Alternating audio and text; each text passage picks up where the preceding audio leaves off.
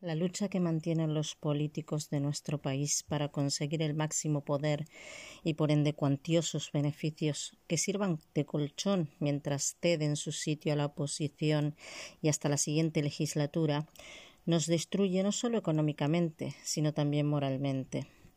El gran hastío generalizado que están consiguiendo tanto poderes públicos como privados es el que ha fomentado la descomposición de una sociedad antes cultivada y ahora completamente ignorante. Hola, soy Yaque. Bienvenidos a mi podcast. Estamos llegando al estadio ideal donde cada poder que se precie por su gran nivel de corrupción nos va situando para que seamos nosotros mismos los que vaciemos nuestros bolsillos para llenar los suyos, para que sigamos defendiendo con uñas y dientes sus políticas nauseabundas, para que sigamos permitiendo que despilfarren el dinero de nuestras obligaciones tributarias en rescatar bancos y financiar megaempresas, mientras que el hambre y la desesperación se instalan en nuestros hogares y en los de tantos autónomos y pymes, entre los que me incluyo, que nos hemos quedado como el perro de las dos tortas, cuando con una planificación debidamente orquestada nos obligaron a cerrar nuestros negocios, dejando nuestra economía relegada a un lejano puesto. Nos tienen exactamente en el sitio que han escogido minuciosamente para nosotros. Si eres manipulable, te usan mientras te roban. Si no eres manipulable, te roban aunque no puedan usarte. Y si no eres manipulable y tampoco tienes un chavo, como decía el rancio, te minan la moral. Hace unos días me acerqué hasta la empresa pública del Gobierno de España llamada comercialmente Correos, situada en la plaza de la Casilla y a cuatro calles de mi casa, con la intención de recoger un giro postal que me habían enviado desde un país de Sudamérica. Exactamente el viernes 14 de octubre a las 19.45 me presenté ante la ventanilla correspondiente a mi turno y como había hecho otras tantas veces, le enseñé a la mujer el resguardo que llevaba en el teléfono para que pudiera ver el código, teclearlo en el ordenador y darme el dinero una vez firmado el recibo. Un trámite que no lleva más de cinco minutos se convirtió en una situación totalmente desagradable, fuera de lugar y surrealista. En cuanto le enseñé el código al tiempo que le explicaba que era un giro postal que debía recoger, y casi sin mirar el teléfono me dijo Esto no esté aquí. Incrédula de mí que no sabía a qué se estaba refiriendo, le pregunto ¿Cómo que no es de aquí? y continúa con cara de asco diciendo que no es de aquí, que será de RIA o Western Union, pero de aquí no. Uf, le digo que sí es de ahí y que además no es la primera vez que recojo giros del mismo país y ella con cara de vacilona me dice que no, me sigue diciendo que no. Me aparto de la ventanilla para llamar al remitente y decirle lo que me estaba pasando. Me corrobora que sí es de correos y me dice que en dos minutos me llama desde la oficina que tiene a cincuenta metros de su casa. Saco otro número, me atiende de inmediato otra chica, le explico lo que me había dicho su compañera, teclea el código y me dice que al parecer está bloqueado el sistema, pero que aún así lo va a volver a intentar. Lo hace y no puede ingresar el código. Me dice que vaya a otra ventanilla que ella misma va a hablar con otra compañera para que me lo haga y cuando pasa junto a la desagradable que me atendió por primera vez, le dice que eso no es de aquí, que ya se lo he dicho. Llega a otra ventanilla y la compañera lo vuelve a intentar. Así hasta dos veces, y me dice lo mismo, bloqueado. A todo esto me pongo en una videollamada con la directora de correos del remitente, me pide la dirección de la sucursal en la que estoy y me dice que acaba de enviarles un correo electrónico que no les dio la gana mirar a ninguno. Yo ya estaba ante otra ventanilla y el hombre que la atendía decía lo mismo, que el sistema estaba bloqueado la desagradable en la ventanilla contigua, desparramada en la silla y con la cara roja chillando, que os estoy diciendo que eso no es de aquí, con una sonrisita irónica que me estaba sacando de quicio. Le dije que siempre recogía ahí los giros de ese país y me contestó que eso era imposible. Yo flipando le pregunté si creía que lo había soñado y volvió a decir que ahí no era. A todo esto era las ocho y veinte de la noche. La oficina llevaba veinte minutos cerrada. Pasé por todas las ventanillas abiertas sin que ninguno pudiera hacer el trámite y la grosera que no paraba de vacilar. Les dije que al día siguiente me pasaba y me dijeron que llevaban al menos tres años sin trabajar los sábados, con lo cual que volviese el lunes. Salí de ahí más cabreada que una mona por la situación tan ridícula por la que había tenido que pasar.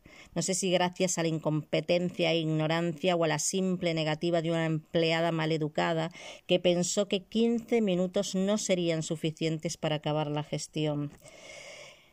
Lo cierto es que su falta de conocimiento implicó no solo que yo tuviera que volver tres días después a recoger el dinero, sino que sus compañeros tuvieran que quedarse veinte minutos fuera de hora intentando hacer el trámite mientras ella se reía de todos nosotros.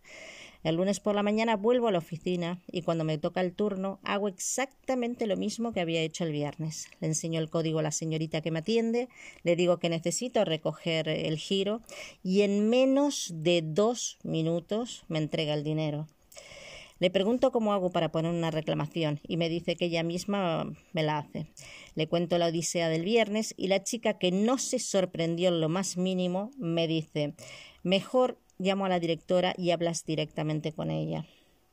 Viene la directora con una de las que me había atendido el viernes. Le explico lo sucedido, le pido a la otra chica que corrobore mi historia o que diga si estoy mintiendo o agregando fantasía. Y le dice a la directora que lo he contado tal cual ha pasado. Le enseño los resguardos de las otras veces que había recogido giros del mismo país en esa oficina para que vieran que, que no me lo había inventado.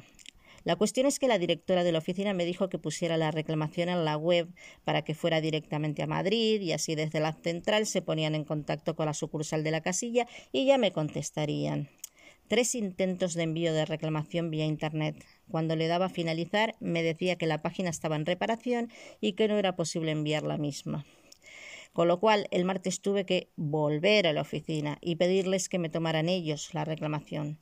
Después de rellenar una serie larga de datos y de escribir la queja, la entrego, la entrego y a los tres días me envían un correo en el que se disculpaban en nombre de la maleducada y me agradecían el haberles puesto en conocimiento de los hechos ocurridos en una de sus sucursales, ya que los comentarios ayudaban a seguir mejorando. y eso fue todo. Hablando con la gente del barrio, contando lo sucedido, resulta que dos personas ya habían tenido movida con la que va de sobrada, pero nadie se molesta en poner una reclamación y, los que con los que hablé tampoco ninguno pusieron reclamación. Moraleja, cinco días perdidos en total para que una grosera ignorante que cobra un salario de una empresa pública se haya reído de mí, se haya comportado de manera grosera, como parece que es habitual en ella, con dos vecinos míos, y a saber con cuántos más ya que cuando le conté lo sucedido a la chica que me entregó el giro, me dio la impresión de que no era la primera vez que escuchaba una queja de la susodicha.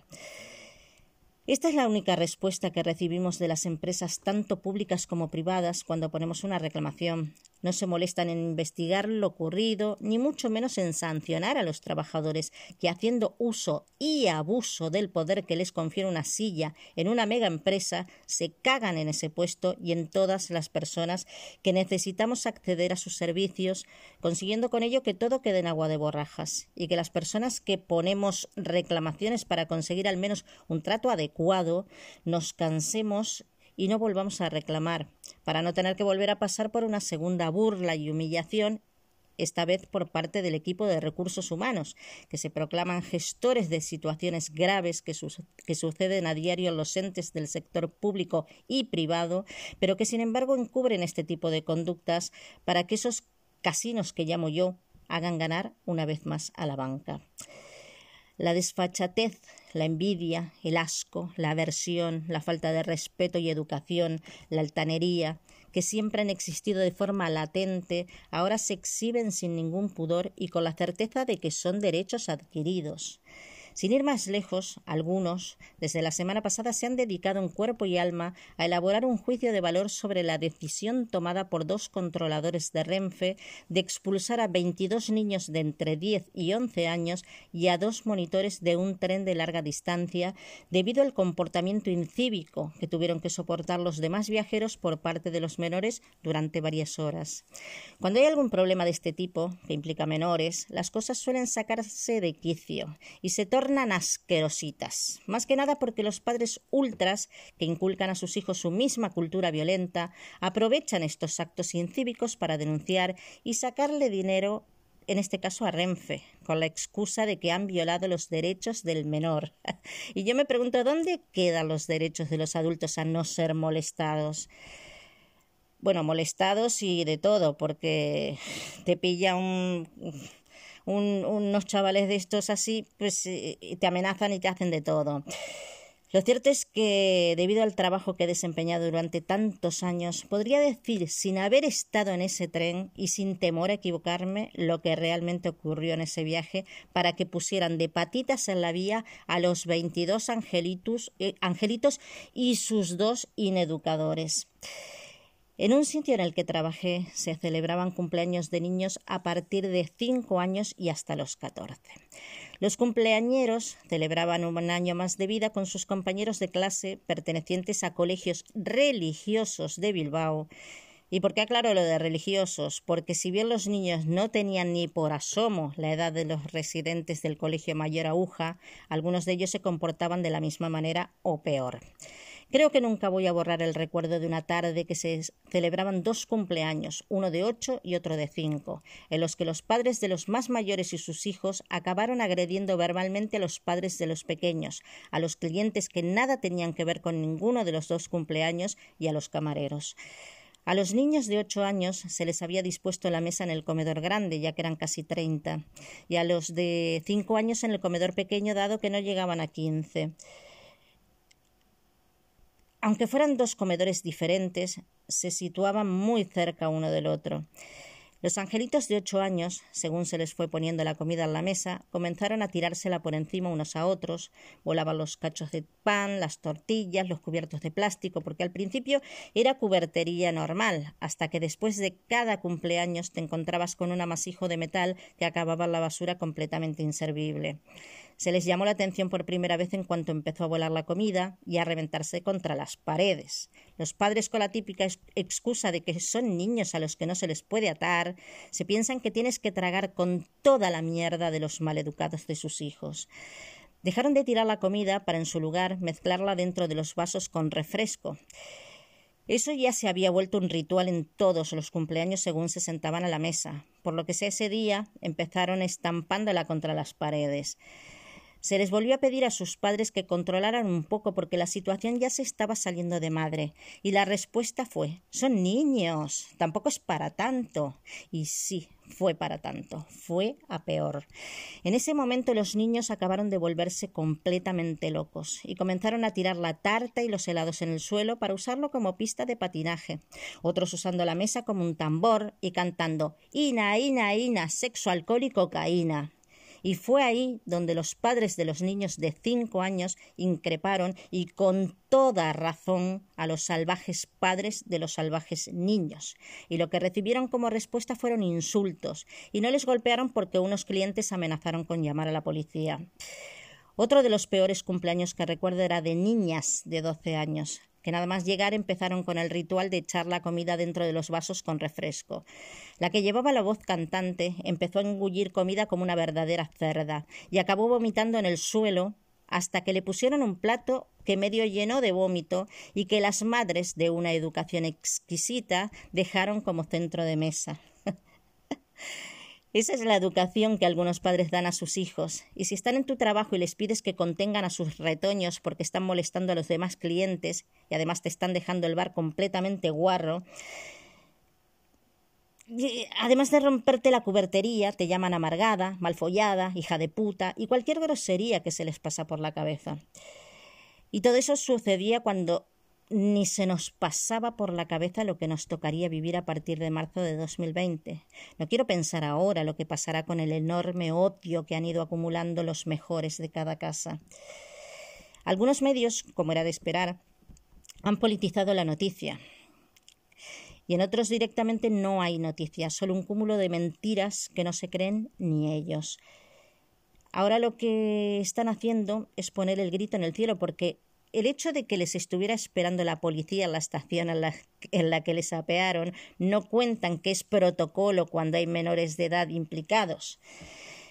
También algún medio se ha atrevido a decir que les bajaron del tren sin alternativa de transporte. Mentira, mentira y mentira. Yo he sido usuaria de Renfe largo y mediano recorrido durante unos cuantos años y puedo afirmar que la compañía se hizo responsable de mi traslado a Bilbao cuando en Aranda de Duero me bajé del tren para comprar tabaco en la misma estación y al montarme nuevamente en el tren no me di cuenta que lo hice en uno que iba para Endaya. El tren ya se había puesto en marcha. Cuando buscando mi vagón y mi asiento perdidos, me informó el revisor que estaba en el tren equivocado. Yo gritaba que paren el tren, que paren el tren. Me dice el tren no se puede parar. Bueno, mi despiste supuso bajarme en la siguiente estación, acompañada en todo momento por el revisor para que no volviera a meter la pata, claro. En esa estación me esperaba el guarda que me acompañó hasta el taxi, que me estaba esperando para llevarme hasta Vitoria. El taxista tenía orden expresa de entrar conmigo a la estación, donde me esperaba otro guarda que me hizo subir a otro tren que hizo una parada que no era habitual solo para recogerme y llevarme por fin a Bilbao. Y a pesar de que el error fue mío, he de decir que Renfe corrió con todos los gastos. Así que cuando leo este tipo de noticias a los medios relacionados con hechos que he tenido que sufrir personalmente debido al trabajo que he desempeñado, puedo decir y sin haber estado en el lugar que no solo la noticia está extremadamente manipulada, sino que tampoco me creo ni una sola palabra ni siquiera de los titulares. Cuando veo al padre de una de una de las menores que han elegido como portavoz de las familias, llenando las entrevistas y declarando que van a denunciar, no sé por qué, pero puedo ver su aura alrededor con símbolos de euro. y yo me hago otra pregunta. En estos tiempos que corren, donde hasta las mascotas tienen teléfono móvil, ¿ninguno de los viajeros del tren grabó lo ocurrido? Y cuando digo ninguno me refiero tanto a los menores como a los pasajeros afectados y que no saquen a relucir la, excusa de que al ser menores no se les puede grabar. Eso lo sabe hasta la vaca de Milka. Pero también sabe que hay miles de formas de hacerlo, como por ejemplo grabando con sonido el techo o al suelo del tren o pixelando la imagen. Segurísimo que hay más de una y de diez grabaciones, pero bien estarán negociando el precio con los medios de comunicación o tendrán prohibido sacarlas antes de que acabe el juicio. Sí, esa es otra.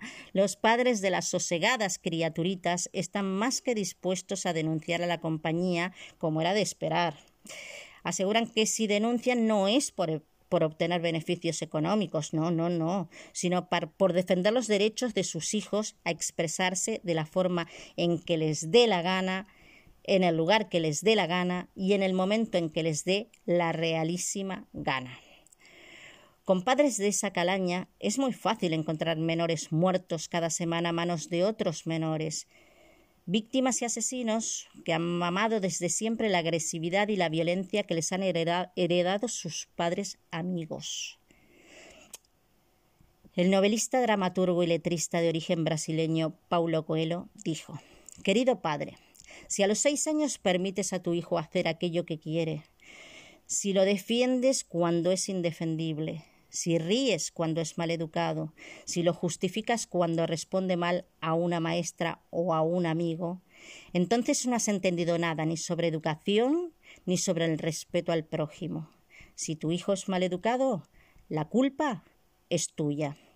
Hasta el martes, un abrazo y recordad que las penas compartidas son menos penas y que la unión hace la fuerza.